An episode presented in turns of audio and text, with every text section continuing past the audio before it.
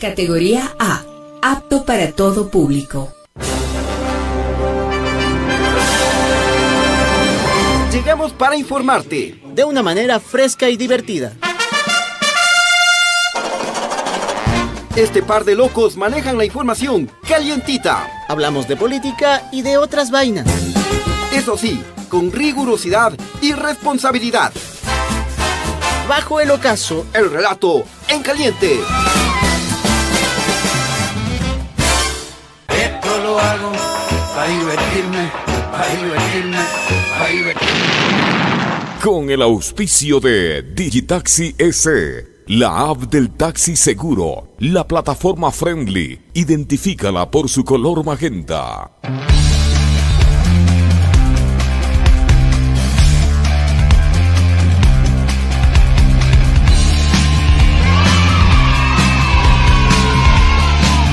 Cordiales saludos queridos amigos, un gusto empezar esta nueva semana. Esto es Bajo el Ocaso en este lunes 8 de mayo. Estamos listos el Chimi y el Chano para compartir con ustedes este espacio calientito. Hola mi querido Chano, otra vez uniformados hoy. Habla serio, habla serio. Oye, bueno, ¿cómo están? ¿Cómo están todos ustedes? Un gusto compartir aquí con el Chimi, con los viejos amigos aquí de Radio La Calle, más viejos que amigos realmente. Y felicidad a todos que hayan pasado un gran fin de semana. Y como siempre, como tenemos una telepatía para la ropa, hemos escogido estar casi del mismo color aquí. Y sigues con, Radio La Calle. Ya saludé Radio La Calle. Ay, qué menso, qué menso, perdón. Saludos también a los amigos de Radio La Calle, los de Radio Pichincho Universal también, por doble vía. Ah, ya, bueno, bueno. La, la próxima tienes que ponerte una pizza. O un, pizza. O un mote más que sea. Para los cuatro, ¿no? Para los cuatro. Así que pilas, pilas ahí. Ya, entonces saludos a todos los de la radio. en general. Bueno, bueno, muy bien. Eh, tenemos una tarde súper calurosa. Ahora sí se vino ya. Apaguemos estas luces, verano, ya. La calor, loco, la, la, calor, la calor. Hay que poner un ventilador. Sí. Ahí, poner una agüita helada, alguna cosa. Alguna. Un una pescuezuda. Sí, aunque sea lunes. Claro. No importa. ¿Hay algún problema, no? Con eso. No, no. No, no, yo creo que hay que buscarnos un auspiciante. un auspiciante de lunes y otro de martes. Y otro un, de un, auspiciante que nos ponga unas frías todos los días. Eh. Claro. Al menos de esta temporada calurosa. Full calor, full calor. ¿Cómo están eh, todos ustedes? ¿Cómo estás tú, Chimi? ¿Qué tal de fin de semana? Bien, bien, tranquilo. Sí, eh, ciclista. lo que pasó en la, en la asamblea, que ya les vamos a contar ah, más adelante. Muchos temas que contar. sí, también haciendo deporte y cosas varias ahí. ¿Y muy vos? bien, muy bien. Saliendo con la familia por ahí, bailé. O sea, creí que no podía bailar por el asunto que tengo en la pierna, pero afortunadamente bailé. Hay una gente que sale a bailar los días domingos en el Parque Gabriela Mistral. Bailan, son cubanos, salsa, que es lo que a mí me gusta bailar. Y pude bailar, así que estoy muy contento. Todo un bailarín, que te dicen la, la perinola, te dicen. Como que fuera de Pachacuti. bueno, bueno. Bueno, queridos amigos, eh, recuerden que Bajo el Ocaso es retransmitido por Radio Muisne 92.3 FM en Esmeraldas y también por Radio Líder Amazónica eh, TV online en la Amazonía ecuatoriana. Eh, ¿Tienes saluditos? Claro, vamos a saludar aquí a toda la gente que ya me debe estar vacilando durísimo. ¿Qué pasó, Chano? Muy bien, el calor está fuerte. Saludos chochólogos, dice Antonio Tigrero. Radio Cecilia Portilla dice, Radio La Calle, ¿qué es que pasa? Pila Mosca, dice Carlos Güey. Saludos desde Puembo. José Vázquez, Soraya Sánchez, buenas tardes, mis periodistas favoritos. Roberto Reynoso, buenas tardes desde Ambato. Rosa Elvira Taday, hola guapos, ¿ve? Sí, seguro, Guapísimos. Seguro que está viendo bien. Regule ahí la computadora. Por escucharles paso mala noche. está en Bélgica y estamos escuchando las 24 horas. Solo en Ecuador delincuentes defendiendo a otros delincuentes, dice Supidor.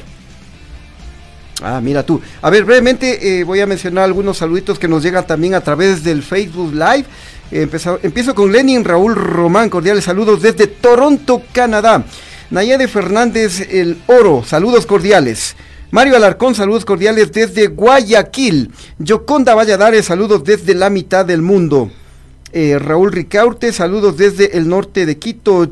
Chimichanos duros, listos para la información caliente. Eh, la Sori Sánchez también nos dice buenas tardes, mis periodistas favoritos Chimichano, Dani Alejandro, color y tono, jaja, sí, igualitos. Lourdes. ¿Y tono de voz también? Sí, también. es que todo me copia. No seremos hermanos. A ver, Lourdes Albán, buenas tardes, super chochólogos, lindo inicio de semana. Saludos desde Milán, mira tú. Eh, José Rivera, saludos Chimi y Chano. A ver, me voy al final porque son demasiados eh, los saluditos. Teresa mm, Vega, saludos desde Copenhague, mira. Muy ve. bien. Esperando estén bien, sí, estamos muy bien. Sí, hola chicos, somos guapos, además. nos eh, dice Mariana Magdalena Cachi desde Santo Domingo de los Sáchilas. Bueno, hasta ahí los saluditos. Eh, vamos entonces con eh, la, a ver qué, qué, se- qué Te iba a preguntar si tu papá no tuvo hijos fuera del matrimonio. No, no, no, para no, nada. del mío. Yo tampoco, porque de pronto por ahí hay alguna no historia oculta y, y esperemos que no. Ya. A ver, hoy es 8 de mayo, ¿qué se conmemora? Es el Día Mundial de la Cruz Roja, se celebra en todos los países. Esta organización está presente en más de 120 estados. En el Ecuador surge en abril de 1910 a raíz de la amenaza de un conflicto armado con el Perú. El 14 de noviembre de ese año, el general Eloy Alfaro reconoció legalmente a la institución La Cruz Roja mediante un decreto legislativo. Ah, muy bien, entonces el Día Mundial de la Cruz Roja y aprovecho para mandar, mandar un saludito a la presidenta de la Cruz Roja, sede Pichincha, María eh, María Dolores Ponce, María Dolores Ponce. periodista, colega periodista. ¿Así? ¿Has donado sangre tú? Unas dos veces, Sí. pero he quedado ¿Y ¿Tienes tatuajes? desmayado prácticamente. No, no, no, no le hago los tatuajes. No, no, no, ¿Tienes nada. piercing en el ombligo? No. Porque tienes que esperar seis meses para donar y si- igualmente si tienes ¿Y los tatuajes. tienes? Tengo un tatuaje aquí en el brazo de, de búho. Búho, ¿y qué? ¿Y por qué el búho? Porque soy lector y los búhos leen. Así dicen. Toda una lechuza, entonces. un lechuzón, dice. Un lechucero, ya. Bueno, queridos amigos, vamos sí, ahora sí a las noticias. Eh, nos acompaña el abuelito, el Javi Bisuete en el Control Master y el Fer Calderón, como siempre, en la transmisión digital. Así que dicho esto, arrancamos.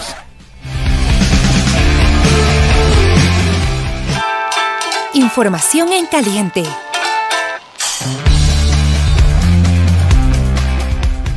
Bueno, ¿qué, qué ha pasado el día de hoy, mi querido Chano? La información que está ahorita dominando las redes sociales y quizás eh, lo más urgente del día ha sido lo de Junior Roldán Chimi. El líder de la banda de los choneros fue asesinado en Colombia. Ya confirmó el comandante general de la policía, Fausto Salinas, esta información. Ha sido asesinado Junior Jordán. Exactamente, y están en, en estos momentos justamente dando una rueda de prensa, ofreciendo una rueda de prensa al comandante de policía y el Capi Zapata también, ¿no? Así que, bueno, esos detalles, ya lo saben, pueden eh, tenerlos en nuestras redes sociales de Radio Pichincha y también en www.radiopichincha.com. Pero no es lo único. No es lo único porque tenemos eh, más noticias. Eh, les cuento que una avioneta particular tipo Cessna 182 de la compañía Aerocachurco se accidentó hoy en las inmediaciones del aeropuerto Río Amazonas en la población de Shell, provincia de Pastaza. Lamentablemente, producto de este hecho, han fallecido dos personas, una de ellas el piloto y la otra una pasajera. También se reportó adicionalmente otra pasajera herida, quien fue trasladada ya a un hospital en El Puyo, provincia de Pastaza. Eh, lamentable, ¿no? Tenemos un- unas imágenes de lo que aconteció en este accidente en el que lamentablemente perdieron la vida dos eh, personas y la aeronave eh, se incendió. Se incendió. eh, hubo una explosión y bueno, afortunadamente se logró salir con vida Claro. una de las pasajeras, quien fue llevada a un centro hospitalario. Por la intensidad de las llamas, podemos pensar que de pronto el- se produjo durante el despegue de la nave, ¿no? Cuando tiene básicamente sus tanques de gasolina repletos y bueno, la importancia del transporte allá en la Amazonía, sobre todo el transporte aéreo, ¿no? Así es. Eh, bueno, recordemos un poco lo que sucedió también el fin de semana, porque lamentablemente la mm, violencia se apoderó este último fin de semana, ahora en la provincia de Manabí, en la que se registró la cifra récord de 16 muertes violentas. 16 muertes violentas en dos días. El caso que más conmocionó fue el asesinato de seis personas en una cancha del barrio Centenario en Manta. En la provincia del Oro también hubo bala, pero así, Chimi, sin miedo. Como Canguil. Como Canguil, cinco trabajadores de una bananera fueron asesinados en el cantón Pasaje. ¿Qué será de los pesos pesados que están a cargo de la seguridad? ¿no? Tienen que decir algo cada lunes los pesos pesados, pues si cada lunes se rompen récords eh, en todas las provincias del Ecuador, o sea, tienen que decir algo. Claro, ellos ahora les invitan a entrevistas y solo salen a decir que los de la CONAIE y otras organizaciones sociales son terroristas. Claro. A eso andan dedicados. Y yo veo que, que están los militares en las calles, ustedes mismos deben verlo, pero ¿qué pasa con estos temas de estos barrios donde hay que acercarse, a estos lugares donde deben estar? Porque están circulando en vías muy visibles, o sea, por lo menos mi impresión en Quito es que no están yendo donde las papas queman. Claro, sí, ya hemos visto que aparecen los militares hasta en, eh, en los grandes centros comerciales. Paseándose ahí. Sí, pues, O sea, no sé realmente, pero yo vi el fin de semana, vi todo el sector de la Mariscal como dos controles. Muy bien, de acuerdísimo, la gente apoyaba y todo lo demás. Y no te requisaron. Sí me vieron medio raro, pero a mí me ve medio raro todo el mundo. Digo, este no es el Chano, este no es el Chano, no, no es el Chano. Entonces, pasa eso, pero realmente, eh, ¿dónde estarán haciendo en las zonas del sur, de, los, de las estribaciones, del norte, donde deben realmente también hacer este tipo de controles? Bueno, eh, vamos ahora con la información política que está más caliente que nunca. Les cuento, queridos amigos, que este próximo domingo se realizará la elección de las nuevas autoridades de la Asamblea Nacional para los próximos dos añitos. El actual presidente don Virgilio Saquicela aseguró que tiene el apoyo de varias bancadas para mantenerse al frente del legislativo hasta el 2025. ¿Le gustó el puestito? Parece que sí. Sí, sí. A ver, miremos y escuchemos lo que dijo don Virgilio Saquicela.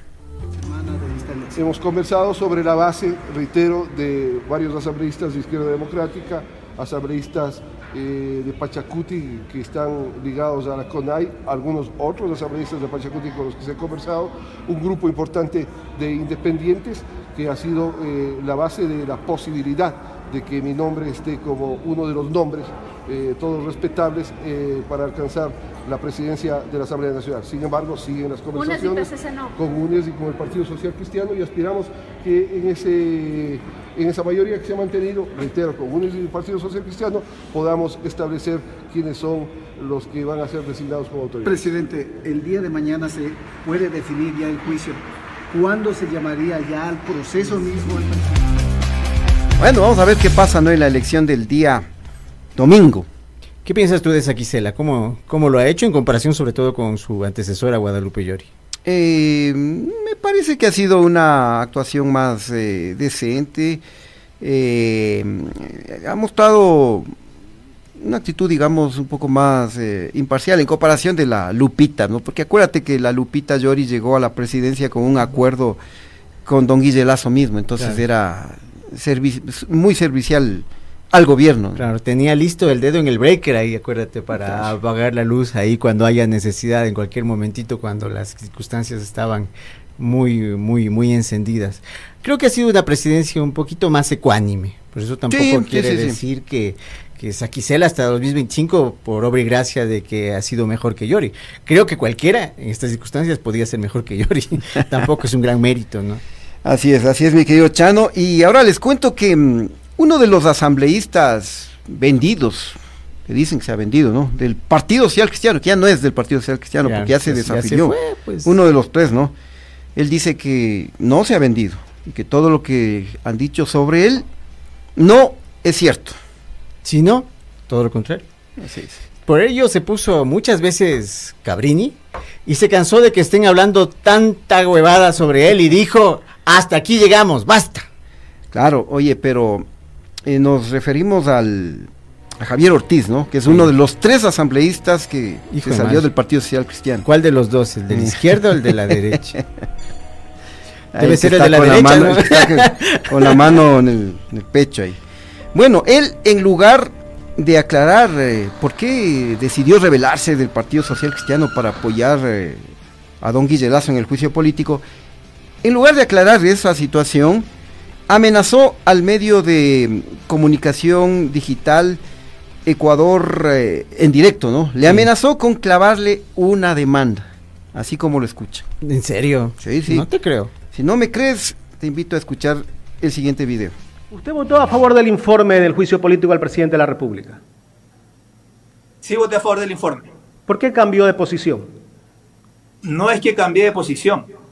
Cuando se firmó el informe de la comisión, no había exhibición de pruebas cuando sean en el desarrollo que estamos ahorita en, en, la etapa de sustanciación de pruebas de la Comisión de Fiscalización. Se dicen millón de cosas, como lo que dijeron ustedes. Me trataron de sinvergüenza, de que mi vida tiene costo económico.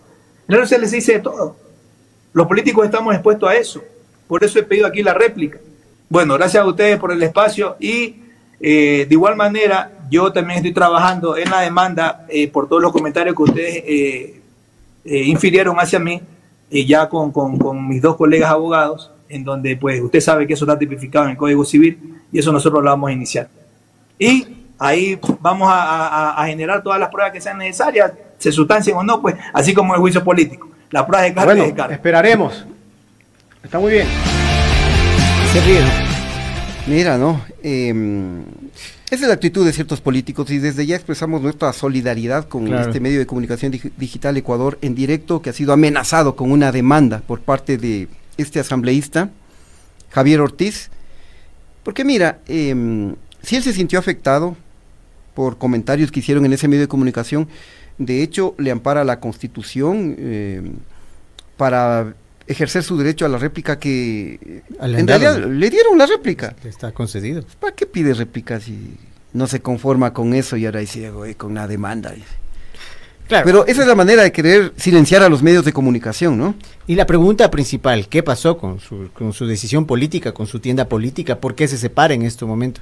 Eso es el tema inicial de todo. De eso no topamos más, ¿no es cierto? ¿Tiene derecho, no tiene derecho? ¿Se compró, se vendió, le compraron a medias, se vendió una partecita? ¿Quién responde de todo esto? Él, pues, él tiene detrás de sí los votos de una ciudadanía que exige que sus representantes tengan alguna ética el momento de tomar una decisión política. Y hasta eso, mejor le pongo una demanda al medio. Pues. Ah, pues, lo, más fácil. Lo más fácil. Por supuesto, porque él se debe a sus eh, mandantes en la provincia de Esmeraldas, ¿no? Entonces ahí una de las preguntas es, ¿por qué? Qué coincidencia, ¿no? En estos momentos se desafilia, ¿por qué no lo hizo antes? Entonces eh, le piden explicaciones. Ya estoy preparando la demanda contra ustedes. Claro. Y vamos a ver cómo, qué ocurre, ¿no? Pues, responda, Ya vamos a ver en estos días, vamos a ver finalmente qué pasó, si finalmente hubo o no sustento.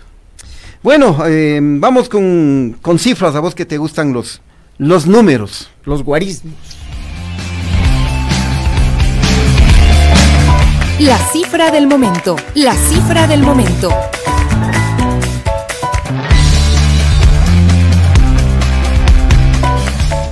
¿Cuál es la cifra de hoy, mi querido Chano? Mira, Chimi, ahora sí no te equivocaste porque esta cifra sí me gusta. El 81% de los ecuatorianos apoya la destitución de Lazo en la Asamblea. Esto de acuerdo con los resultados de una encuesta realizada por la empresa Imacen SAC a 1.500 ciudadanos en provincias de Guayas, Pichincha, Manabí, Azuay y otras del Ecuador. Y esta encuesta también determinó que el 80.5% de la población desaprueba la gestión del presidente y el 76% cree que el mandatario es culpable de las acusaciones de corrupción. Datos grandes, amplios y bien investigados. Y como si esto no fuera poco, el 78.2% opina que don Guille no ha hecho nada en lo que va de su periodo de gobierno. Y cierto es, porque a lo mucho que le hemos visto inaugurar un par de postes, ¿no? Sí, de acuerdo, me acuerdo, sí. Nada más, ¿no? Entonces. La vacunación. O sea, la, no la vacunación que sufren ahora los barrios, las tiendas, sino la vacunación al inicio, la vacunación contra la COVID-19. Eso creo que son sus únicos grandes hitos, pero eso ya tiempito atrás, ¿no? Exactamente, mira, eh, con esta encuesta definitivamente le, le revolcaron. Claro. Le dieron como a zorro en bodega.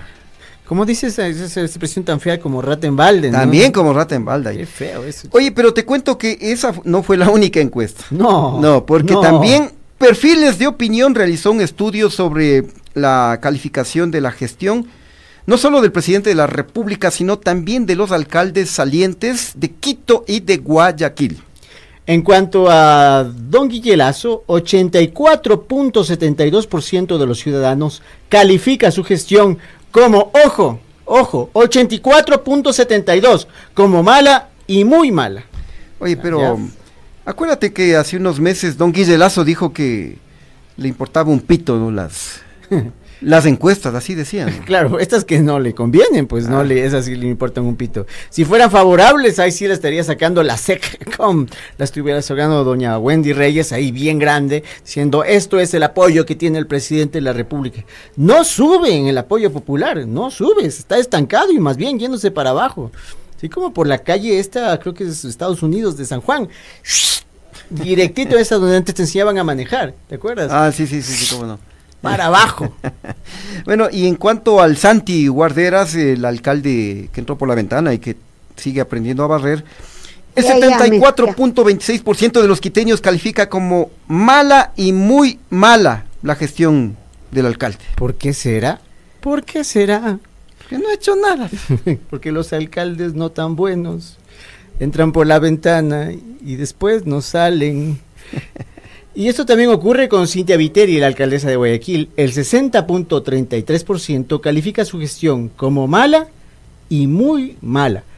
Ya estamos viendo también los datos de la Colorada, que en estos momentos, digamos que de las grandes ciudades, habría que ver la de Cuenca, que no la tenemos, por lo menos fue la mejor calificada, tirando también hacia menos malo, ¿no? Menos mala realmente. Menos mala. Ya. Bueno, hasta ahí con las cifras. Eh, tenemos ahora una frase polémica. Está buenísimo.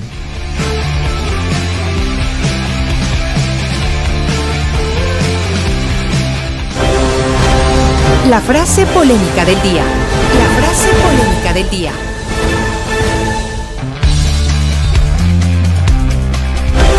Muy bien, échale leña al fuego, mi querido Chano.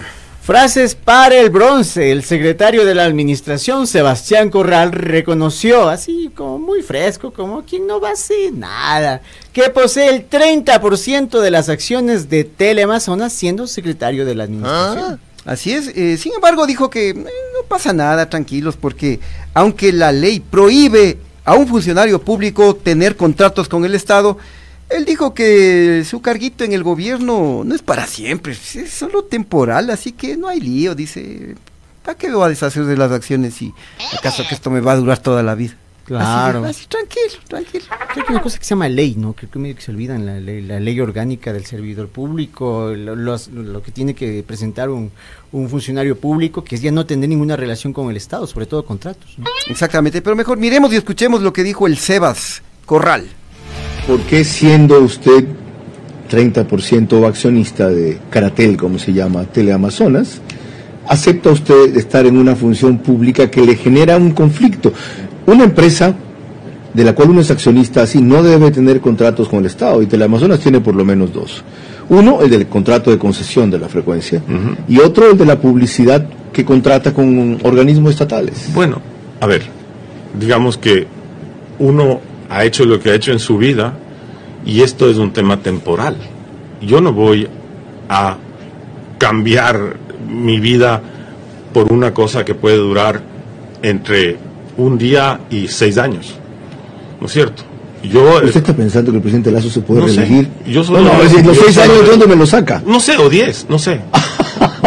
no, no, sé. no, no, no, Pero, pero, pero, pero, pero, pero, bueno, eh, uno, esto es un tema temporal, ¿no es cierto? Entonces, yo no tengo ningún conflicto de intereses. Tiene un impedimento legal. No es verdad, no Carlos. pueden, no pueden ser Yo funcionarios del Estado los accionistas de empresas que tengan contratos con el Estado. La, no es verdad eso, primero. Y segundo, no es una cosa que depende directamente de mí. Ahí yo quisiera decir una cosa. Yo no tengo ningún interés. Ay, qué, qué suelta de huesos, ¿no? Este es lo máximo. O sea, mira. no, no, olvidarnos nunca de esta declaración. Oye, la ley es clara. Claro. La LOCEP prohíbe a los funcionarios públicos tener contratos con el Estado. Y en este caso, eh, al reconocer que es accionista del 30% de Teleamazonas, 30%. todos sabemos que la CEGCOM, el gobierno, la presidencia de la República, tiene contratos de publicidad con eh, los medios de comunicación, especialmente eh, Teleamazonas es uno de ellos. Claro. Todos los días te bombardean eh, con publicidad de, del gobierno. Entonces ahí hay conflicto de intereses, ahí hay una ilegalidad. Y además de eso había un propio código de ética que se inventó el propio don Guillerazo, ¿no? El 24 de mayo de 2021.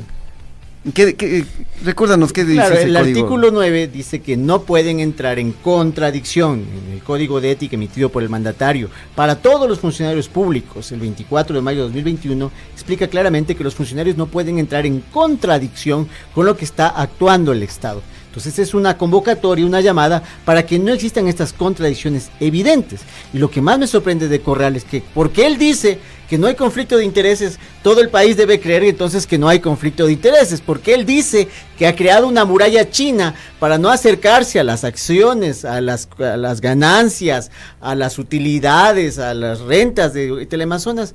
Debemos creerle porque él es Corral. Pues, y Bueno, tú le no crees, somos. yo no le creo. Yo no le creo, loco, o sea, pero además él pide una entrevista pública siendo funcionario de Estado, le dice al periodista, que en este caso estuvo bien creo que Carlos Vera, que, que no es así, que simplemente él no tiene conflicto de intereses. Y se inventa un, eh, un argumento, pero... De la muralla china. Un argumento co- cojudo. Porque dice él que Sopenco, o sea. es esto temporal. Claro. Entonces puedo violar la ley un ratito porque ya se acaba el gobierno y yo- eh, él, él dice es temporal. Claro. O sea, él nos está diciendo yo por entrar al gobierno no voy a vender mis acciones porque esto no me da, va a durar toda la vida. Recordémonos que fue el embajador. Ahí no entraba en conflicto de intereses, porque como embajador en Londres, esperemos, ¿no? Esperemos, porque qué podría hacer allá como sus, eh, sus empresas y demás, teniéndole a él en Londres, digamos. Pero directamente no entraba en conflictos de intereses. Ahora, como secretario de la administración, tiene que ver la administración pública y parte de la administración pública es la publicidad pública o privada que se hace del gobierno a través de distintos canales. Ya no hay Pero cómo. para que vean cómo nuestros funcionarios en el gobierno del ex encuentro no se pasan Claro. la ley como papel higiénico. Claro. No es muralla china, es cuento chino el que nos Bueno. están vendiendo a ellos. Bueno, eh, ¿qué más tenemos? Tenemos una, Una nueva sección. una nueva sección. ve. Claro. La mentira del día, ¿no? ¿La pinochada también podría servir o no era otra? La pinochada es de los medios. Ya. Ya. Pero no, no creo que tenemos presentación todavía. No hay todavía, no. No, Aquí es pasan una mentira. Aquí también nos ocupados, mienten, no nos mienten a nosotros también. No pueden producir Claro. una. Una. Aquí no nos pueden ayudar a producir una vaina de 30 Claro. segundos. No, de 10 segundos, oye. Alonso. ¿Qué pasan ocupados? Claro. Vámonos. Pero bueno, no hay sin presentación, votémosle. Vámonos, Chimi. Así hay. Vámonos. A ver, Allá, mándame. a ver, ahora no queremos. A ver. Ahora no queremos.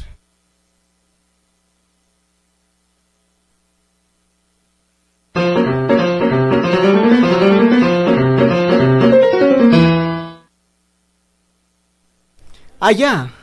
Y eso es todo. Chuta, No, ve. es- deja, deja nomás. eh. Oiga, el espíritu artístico me sorprende Bueno. de esta gente. Bueno, bueno, a ver, ve- bueno, eh, ya sin presentación ni nada, ya, échale. Verán, es que tantas cosas que pasan acá en nuestro país que sí da como para un segmento de La la mentira. mentira, del día, porque nos pasan metiendo el dedo y todo eso. A ver, les cuento que verán, verán amigos, la noche del pasado jueves, Roberto Custode, gerente de operaciones del Metro de Quito, anunció que se habilitó la compra de estas eh, llamadas eh, tickets anticipados, ¿no? Claro, tú puedes Ya. comprar un ticket de una vez para varios para que te dure, ¿no? Y- Claro. Y, aquí tenemos el tuit, ¿no? Que dice claramente, terminamos la jornada informando a la ciudadanía que está activa la precompra de pases QR con validez de cinco días. Está activa, clarito. Claro. Eso, eso lo ¿Pero dijeron. esto de cuándo el, es? El jueves en la noche. Ya. Ya. Y, y- y hacía referencia a una entrevista del gerente del metro. Pero resulta que hasta hoy, lunes 8 de mayo, naranjas, puro cuento. No te puedo creer. En las estaciones eh, del, del metro no saben de qué también estarán hablando de esto de... ¿Y cómo sabes eso? ¿Cómo sabes que no hay que no hay evento ahorita? Porque yo estoy utilizando todos los días el metro. vos quisiste comprar? sí, quise comprar el viernes, quise comprar hoy día. Y me dicen, no, no, sí de eso. Yo a él sí le creo. Ya. Pero recordemos lo que decía el gerente de operaciones del metro de Quito en Radio Sucesos en una entrevista. Eh, la opción de que el ciudadano adquiera tickets hasta para cinco días, con duración de cinco días. Es decir, si usted hoy va a una estación, eh, usted puede decir, eh, por favor, véndame seis tickets, ocho tickets, y los puede utilizar para cualquiera de las estaciones durante los próximos cinco días para que el ciudadano se vaya familiarizando con, este, con esta modalidad de recarga, de precompra, de prepago, que es la que se utiliza con la cuenta. Córtale ahí. Así, así es como nos mienten, queridos amigos. Estoy harto, loco. O sea, yo, yo- yo no entiendo. A ver, si yo fuera una autoridad, yo no tendría cara para salir y decir cualquier pendejada, y- siendo mentira. Claro. O sea, ¿qué se creen? Yo creo que ellos se han dado la chance de jalarse en esta etapa y luego decir estábamos probando. O sea, pero ellos mismos, no digo que sea lógico ni coherente, pero ellos están jugando con la gente. O sea, ahorita estamos probando y contigo adentro. Eso no es válido, pero yo creo que ellos piensan que pueden hacerlo así. Y por eso les vamos a caer todos los días, a, Claro. a los mentirositos que hay acá en nuestra política y nuestras autoridades. Uh. Como lo, acuérdate lo del puente. El puente allá sobre el río, sobre el río Blanco. Que ofreció don Guille Lazo 45 días. Y medio que respondieron en redes, pero sería de ver realmente si eso ha avanzado o no ya en la práctica, ahí donde es- está la gente necesitada.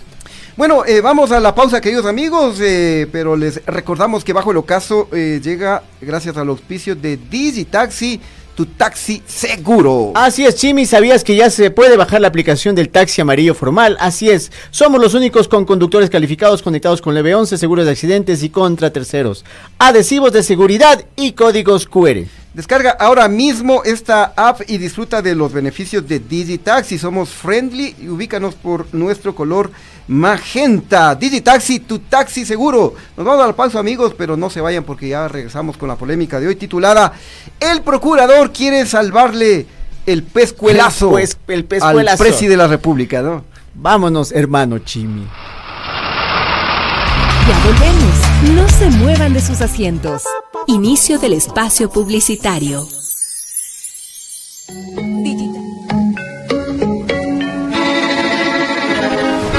Cada mañana hacemos periodismo con responsabilidad. Cada mañana hacemos periodismo con responsabilidad. Miramos a todos los costados, más ahora cuando Ecuador está viviendo tiempos complicados, oscuros. Aquí no prefabricamos libretos, conversamos entre todos y todas y arrancamos el diálogo colectivo con ustedes, nuestra audiencia, quienes han hecho de este el programa líder de opinión de las, mañanas. De lunes a viernes desde las 7 horas, el comentario con Alexis Moncayo. Sintoniza la 95.3 FM en Quito, 94.5 FM al noroccidente de Pichincha y nuestra transmisión en vivo por redes sociales. Radio Pichincha, somos el otro relato. Radio Pichincha, siempre cerca de ti. Conéctate desde cualquier parte del mundo e infórmate las 24 horas del día. A través de nuestra nueva página web www.radiopichincha.com. www.radiopichincha.com Noticias al minuto. Streaming de audio y video. Información de Pichincha. Ecuador y el mundo. No lo olvides. www.radiopichincha.com Somos el otro relato.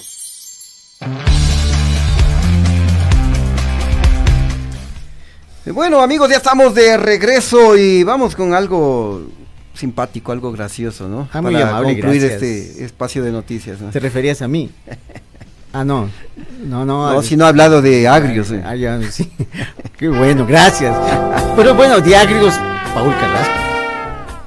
Ya. ¿Qué pasó con el Paul Carrasco? Colorado se pone. Lo que le pasó a Paul Carrasco es que aún no sabe salir del ascensor de la gobernación a la que fue finalmente nombrado por el presidente de la República hace poco. Se quedó atrapado en el Se metro. quedó atrapado en el ascensor. el pana. Imagínense, queridos amigos, eh, hoy era su primer día de trabajo ya en el, como gobernador, ¿no? Y está subiendo en a la oficina y se queda encerrado en el ascensor. ¿Cómo habrán estado esas secretarias gozándose ahí? Se quedó el gobernador, se quedó el gobernador adentro. Oye, y ahora ya nos fregamos, ya nos fregamos. Chuta, sí. ¿Cuántas cabezas rodarían ahí? Porque está fresco en el video, pero luego yo creo que ya. Tenemos un videito de lo que le pasó al Paul Carrasco, flamante gobernador de la provincia de Azuay. Todos pilas. Meterle, trata de meter otra silla, trata de meter. Para que del, del un lado abra el uno y del otro abra el, el otro, ¿me entiendes?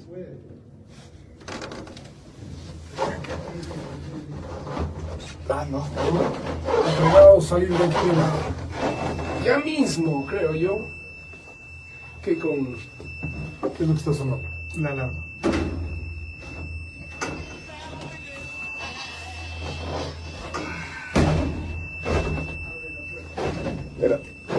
No tienen una palanca. Lo que pasa es que eso es silla. Están adentro, las sillas. Es increíble. O sea, con todo el respeto, pero mi institución no puede funcionar así.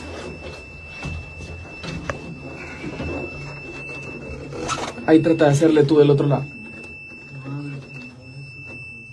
No va a abrir.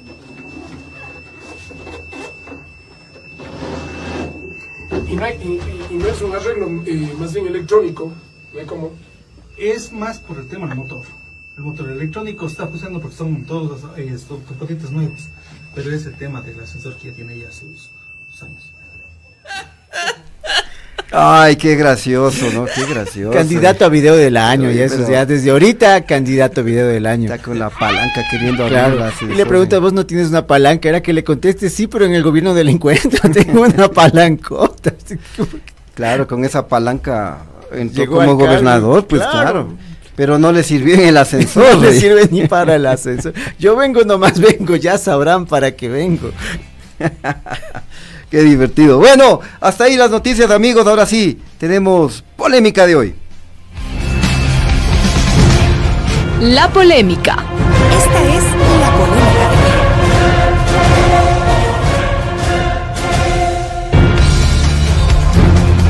La polémica. Muy bien, y como ya lo anticipamos, la polémica de hoy se titula El procurador quiere salvarle el pescuelazo. Mañana, en el pleno de la Asamblea, se definirá la suerte del juicio político en contra del presidente Guillerazo. Y como recuerdan, queridos eh, chochólogos, el pasado sábado, la mm, comisión de fiscalización presidida por el pana de Lazo, el Fernandito Villavicencio, no alcanzó pues los votos para aprobar un informe que recomendaba el archivo de este juicio. Yo creo que con cuatro votitos nomás de, Solo de nueve, ¿no? Por esa razón, el presidente de la Asamblea, don Virgilio Saquicela, convocó para este martes a las 10 de la mañana al Pleno para decidir si el juicio sigue adelante o hasta ahí nomás llega.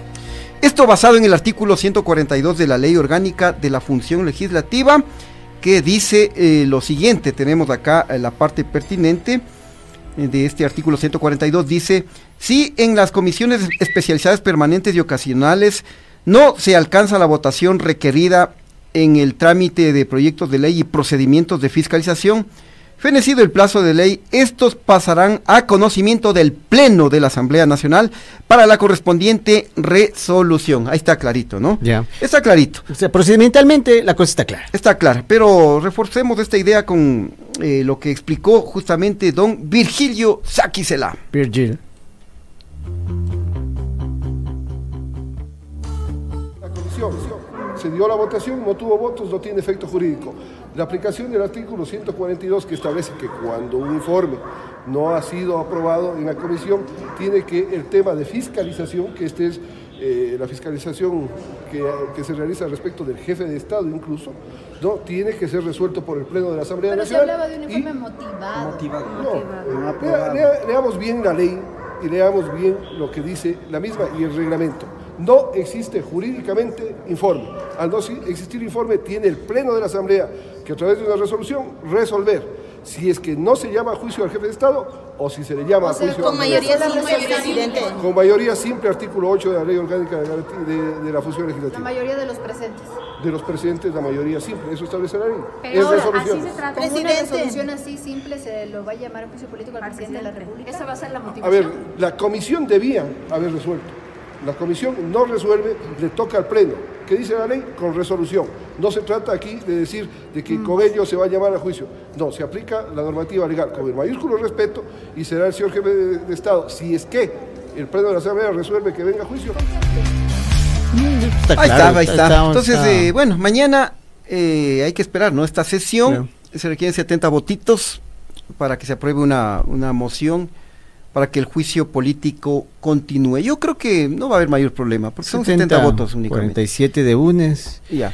13 de los socialcristianos. Eh, sí, una parte, unos pocos de los Pachacutics, eh, también unos pocos de, Faltan Izquierda 10. Democrática. Sí, sí, como 10 sí ya. hay por ahí. La cosa seria va a estar ya cuando vaya al juicio político. Exactamente, Cuando ya sí, vaya también. Don Guilla a defenderse, porque ahí Claro. sí son 92 votos. 92 y partes. Como ha habido Votos, hombre del maletín y ha habido tanta vaina, entonces. Es ahí sí va a estar ya cosa seria. Por esto que ustedes escucharon de Saquicela ha generado criterios divididos. Por un lado están quienes apoyan la destitución de don Guille Lazo y dicen que la decisión tomada por el presidente de la Asamblea es la correcta y acertada. Por ejemplo, Mireya Pazmiño. Veamos este video.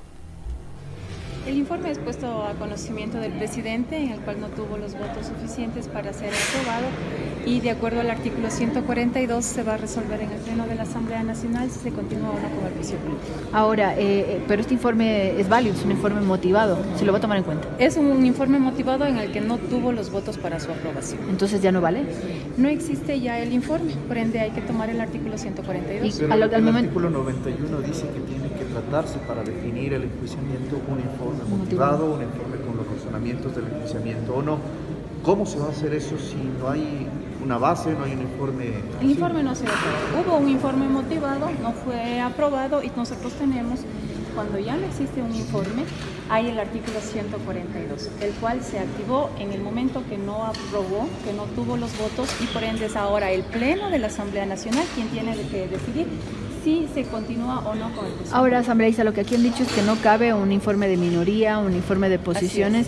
¿Qué van a hacer entonces? ¿Con base a qué le van a llevar al juicio político? Ya. Ahí está entonces eh, uno de los criterios, en este caso de la Mireya Pazmiño, ex Pachacutic, que coincide con el criterio del presidente eh, Virgilio Saquicela para que el futuro del juicio político se defina en el Pleno y para eso ha sido convocada la sesión el día de mañana. Pero por otro lado, los defensores de don Guille Lazo saltaron como gato panza arriba, ¿no? Claro. Porque ellos dicen que esto es ilegal. Una de ellas, la asambleísta de la izquierda democrática y de, de la provincia del Oro, ¿no? Eh, Joana Moreira, salió rapidito ahí a contradecirle a la Mireya Pazmiño. Tenemos aquí un tuit, justamente, ¿no? De la Joana Moreira defendiéndole a don Guille Lazo. ¿Qué dice este tuit que va justamente en respuesta a lo que decía Mireya Pazmiño? ¿no? A lo que acabamos de escuchar. Dice Joana Moreira, el informe motivado debió ser difundido y sobre esta base decidir el Pleno. ¿Por qué no adjuntar el informe con la convocatoria a violar a, pro- a propósito la ley? El artículo 142 corresponde a los proyectos de ley y procesos de fiscalización, que no es lo mismo que un juicio político. Hace una interpretación propia y sigue insistiendo, igual que el discurso de la prensa, alrededor del tema del informe, cuando en el momento ya no hay informe. Y en otra respuesta también la Joana Moreira dice, eh, lo aclaramos en el juicio político al Consejo de Participación Ciudadana y mediante acción de protección se declaró vulneración al debido proceso y seguridad jurídica. La Corte Constitucional los reconoció como consejeros y los destituyó por no designar presidente del Consejo de la Judicatura. Ya, entonces, em, según Joana Moreira, que está de defensora del presidente de la República, ella dice que esto se aplica solo en casos de eh, proyectos de ley y en procesos de fiscalización, pero el juicio político es un proceso de fiscalización. Claro, es, es parte de las actividades que tiene que realizar Claro, la por Asamblea. supuesto. Entonces, eh, eh, debería salir a decir, no, yo apoyo a Lazo. Sí, o sea, o sea, hace tanto que cambió un poco de forma de ser, de pensar este asambleísta. Pero ahorita el momento es eh, tirar a matar el proceso de fiscalización, el, el proceso que va a pasar al Pleno, de envolverlo de un asunto de ilegalidad y sobre todo en términos políticos, incluso en términos de corrupción. Sí, mira, y también eh, con esto se ha dado paso también a una serie de, especulaciones, de ataques. Por ejemplo, el asambleísta de Creo, eh, Juan Fernando Flores, él se lanzó a decir, a denunciar ahí que esta decisión de Virgilio Saquicela responde a un acuerdo para mm, que él se pueda mantener como presidente de la legislatura en el próximo periodo legislativo, que justamente estas elecciones se van a desarrollar este domingo 14 de, de mayo. Todo ¿no? coincide ahí, ¿no? eh, Y también la, ¿cuál es la coordinación de Pachacuti, todo coincide ahí mismo, ¿no? Todas estas cosas tienen que ver. Pero miremos y, lo, lo que- y escuchemos lo que dice Juan Fernando Flores, asambleísta de Creo. Tendría que hacerle una entrevista al presidente de la Asamblea Nacional, Virgilio Saquicela, para que le pueda preguntar cuáles son las condicionantes que le dieron hace 48 horas en una llamada telefónica, donde se estableció que si su intención es mantenerse sentado en la silla de la Asamblea Nacional, este es el camino que debe hacerse. Porque da la casualidad de que incluso la propia convocatoria, al parecer, habría salido de los computadores de algunos de los asesores de la asambleísta Viviana Veloz. Vamos a conocer en las próximas horas, especialmente el día de mañana, cómo se ha ejecutado y se ha considerado este hilo conductor de lo que hoy se pretende hacer desde la Asamblea Nacional para establecer nuevamente no una lógica dentro de lo que dice la ley, porque bajo la excusa de que todo es político, aquí hasta el cielo podría ser verde, pero no estamos para discutir eso, sino para establecer lo que la ley nos dice. ¿Puede ser más específico en lo que acaba de señalar? ¿De qué llamada nos está hablando? El día de mañana lo conocerán en el Pleno de la Asamblea Nacional. El país quiere verdades, nosotros siempre hemos estado prestos y dispuestos a responderle al país con la verdad. Así que en función de ello, desde ya, invitamos a todos los ecuatorianos a que estén muy vigilantes. En las próximas 24 horas muchas cosas se conocerán, en especial cómo hoy se pretende pisotear la Constitución y la ley para cumplir con el capricho de algunos y no para garantizar la seguridad y el futuro de los 18 millones de ecuatorianos. Dentro de estos es... ¿Cómo habla, no? Ay, eh, la típica, ¿no? o, sea, la falta de seriedad de estos políticos, en este caso del, del bloque de Creo, ¿no? Porque mm, si ya te lanzas con una denuncia, lánzate completa. pues. Claro. Y mira, el La fue colega, ¿no? el colega periodista Fabricio Vela, que esta entrevista se dio en Radio Sonorama esta mañana, él le, insiste, ¿no? Por- Detalles. a ver, porque el, este asambleísta está diciendo que le- a Saquicela le, le ordenaron con una llamada, dice, para que ponga mañana la, la sesión del Pleno. Entonces el colega periodista le pregunta, a ver, especifique. ¿eh? El día de mañana conoceremos que no sé qué, que no Claro. sé cuánto, que por acá. O sea, sean serios. O sea, si ya te lanzas, eh, ya lánzate de lleno, con, dale con todo. Claro. No estés a medias ahí. Son cosas que van armando. O sea, a la medida en que ya la lanza, después tiene que ver cómo pone el resto del cuerpo. Pues ya pone nada más el detallito y de ahí tiene que ver cómo organiza el resto del discurso. Así son las cosas así. Seamos claros. Sabía eso, no sabía qué más contar. Después Bueno. pensó. Bueno, pero como Don Guille Lazo se juega el pellejo por todos los frentes, les cuento amigos que saltó a la cancha un nuevo defensor y de peso pesado. ¿no? Ya. Sobre todo ya que su pana, don Fernando Villavicencio, le falló. Desde la Comisión de Fiscalización de la Asamblea entró en escena este nuevo super refuerzo llegado del exterior, peso pesado de los pesos pesados. Así es porque se trata nada más y nada menos que del Procurador General del Estado, Juan Carlos Larrea, otro amigazo del presidente de la República, como no podía ser de otra manera, ¿no? Claro que sí, de algunos amiguitos y de peso. Antes de explicarles la intromisión del procurador en el juicio político, que es la competencia exclusiva de la Asamblea Nacional, recordemos que la REA fue nombrado de una terna de panas de lazo el 20 de octubre del año pasado. Así es, amigos, y tras su nombramiento, que tú lo señalaste el 20 de octubre, tras su nombramiento eh, por parte del Consejo de Participación Ciudadana y Control Social, se armó tremendo escándalo, se armó tremendo bochinche, porque se reveló que el procurador era accionista del Banco de Guayaquil, el banquito de don Guille Lazo. Qué vergüenza. Ya, tenemos aquí la- las imágenes. Imágenes captadas del... eh, Del 911. eh, del, del catastro de acciones del banco, eh, a ver, el catastro, catastro de bancos privados de la superintendencia de bancos. Ya, ahí está. Entonces, ahí está el nombre de, del procurador, clarito. Juan Carlos Larrea Valencia, ahí es la parte inferior, señalado ahí en amarillo, él forma parte de este catastro. Accionistas directos, ¿no es cierto?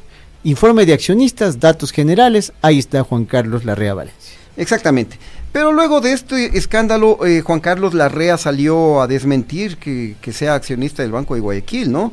Y mm, luego de que él salió a hacer este desmentido, oh sorpresa, en la superintendencia de bancos se borraron de la lista, le borraron, digamos, de la lista de accionistas de esa entidad bancaria. Pero ahí están los archivos, ahí tenemos el, Claro. el PDF. Mm, eso no se Esto fue curioso, ¿no? Porque a él lo eligen el 20 de octubre. El 21, un día después, específicamente este medio de comunicación, Radio Pichincha, hizo la revisión de los accionistas del Banco de Guayaquil y difundimos esa, esa noticia. Luego eh, de unos días él salió a desmentir y ya le bajaron la información de la superintendencia de bancos. Ya. Todo así a pedido, ¿no? Así pudo posicionarse finalmente Juan Carlos Larrea Valencia en la Asamblea casi un mes después de haber sido designado, esto es el 15 de noviembre de 2022. Claro, después de que ya le borraron de la lista de accionistas, ahí sí ya se posesionó en la Asamblea. Claro, el ya, procurador. todo bien, todo en orden. Claro, pero además el procurador también se desempeñó como subgerente del Departamento Legal de Banco de Guayaquil entre 1995 y 1999. Y esto fue informado incluso por grandes medios de comunicación. Por ejemplo, aquí tenemos una portada de diario El Universo que daba cuenta de quién es Juan Carlos Larrea. Ahí está en el subtítulo.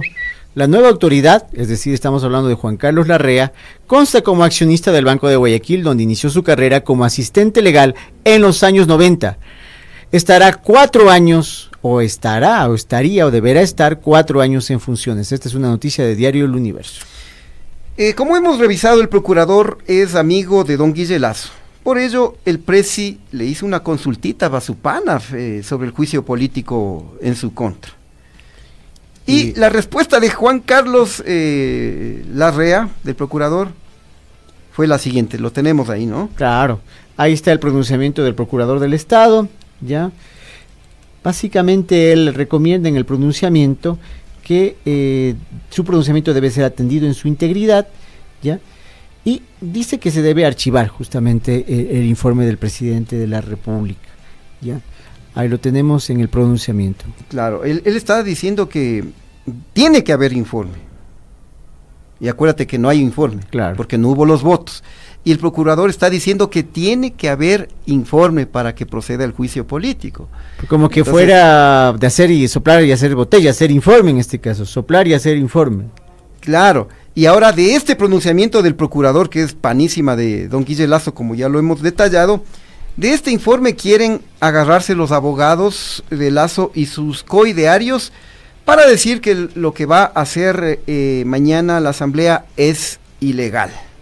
Y además que él mismo dice que, su pronunciamiento debe ser entendido en su integridad y se limita a la inteligencia y aplicación general de normas jurídicas, cuando realmente la Asamblea tiene independencia de funciones y sobre todo de un trámite de orden político puede tener decisiones de orden políticas sin tomar en cuenta otros poderes del Estado. Claro, y justamente eh, eh, esto sería, de acuerdo a los entendidos, una clara intromisión de la Procuraduría General del Estado en temas que le competen exclusivamente a la Asamblea Nacional. Por ello, incluso algunas bancadas, específicamente las que están apoyando la destitución de Lazo, ya hablan también de enjuiciar al Procurador General del Estado, llevarlo al banquillo de los acusados en la Asamblea, al Procurador. Así es. Veamos el dictamen de la Corte Constitucional cuando emitió el dictamen favorable sobre la admisibilidad del juicio. Ahí se resalta justamente los considerandos por los cuales este juicio puede ser tramitado. Ya, tenemos aquí la parte pertinente. Esto es lo que resolvió la Corte Constitucional y esto es mandatorio, porque recordemos que eh, eh, de acuerdo a la ley, a la Constitución, el procedimiento para el juicio político era que la Asamblea presente el pedido de admisibilidad ante la, la Corte. Constitucional y la Corte Constitucional eh, emitió ese dictamen favorable. ¿Qué quieres decir con esto? Que ya hay un dictamen que, que, en términos jurídicos sustenta todo el juicio. Exactamente, y aquí en el dictamen de la Corte Constitucional dice, como ya quedó establecido, a la Corte tampoco le corresponde determinar ningún tipo de responsabilidad civil, penal, administrativa ni política. No valora si la infracción acusada se cometió o no, tampoco establece el nexo causal entre la acción realizada y la posible responsabilidad del presidente de la República. Y lo más importante del fallo de la Corte Constitucional es que, textual, lo vertido en los párrafos anteriores explica el rol de la Corte. En suma, ninguna de las juezas o jueces de la función judicial, ni tampoco de esta Corte, han de inmiscuirse en el proceso de determinación de la responsabilidad política del presidente o vicepresidente de la República. Hacerlo desnaturalizaría la administración de justicia y regal, relegaría las responsabilidades de los legisladores. Clarito dice la Corte claro. que nadie puede inmiscuirse. Y es justamente lo que está haciendo el Procurador General del Estado, ¿no? Porque desnaturalizaría lo que va a actuar la Asamblea. Y es lógico, porque en la Asamblea no se dan solamente discusiones de orden legal, Sería ilógico, sería una corte, sería un juzgado. Lo que hace la Asamblea es tener discusiones de orden político que tienen que estar sustentadas dentro de un ordenamiento legal y aquí tienen el aval. Miren, eh, así se así se, dan las cosas, ¿no? Eh, por parte la estrategia de Don Guille Lazo, ¿no?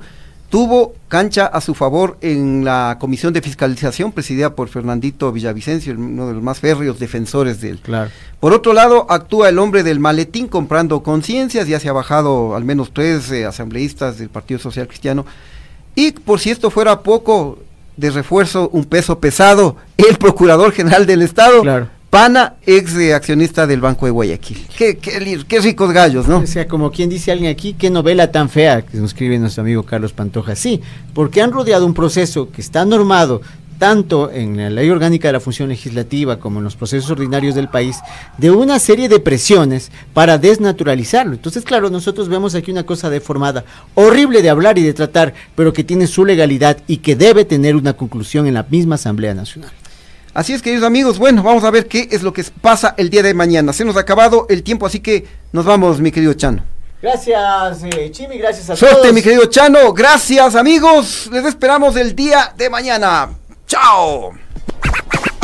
acto, acto, pide contacto, acto, acto, pide contacto.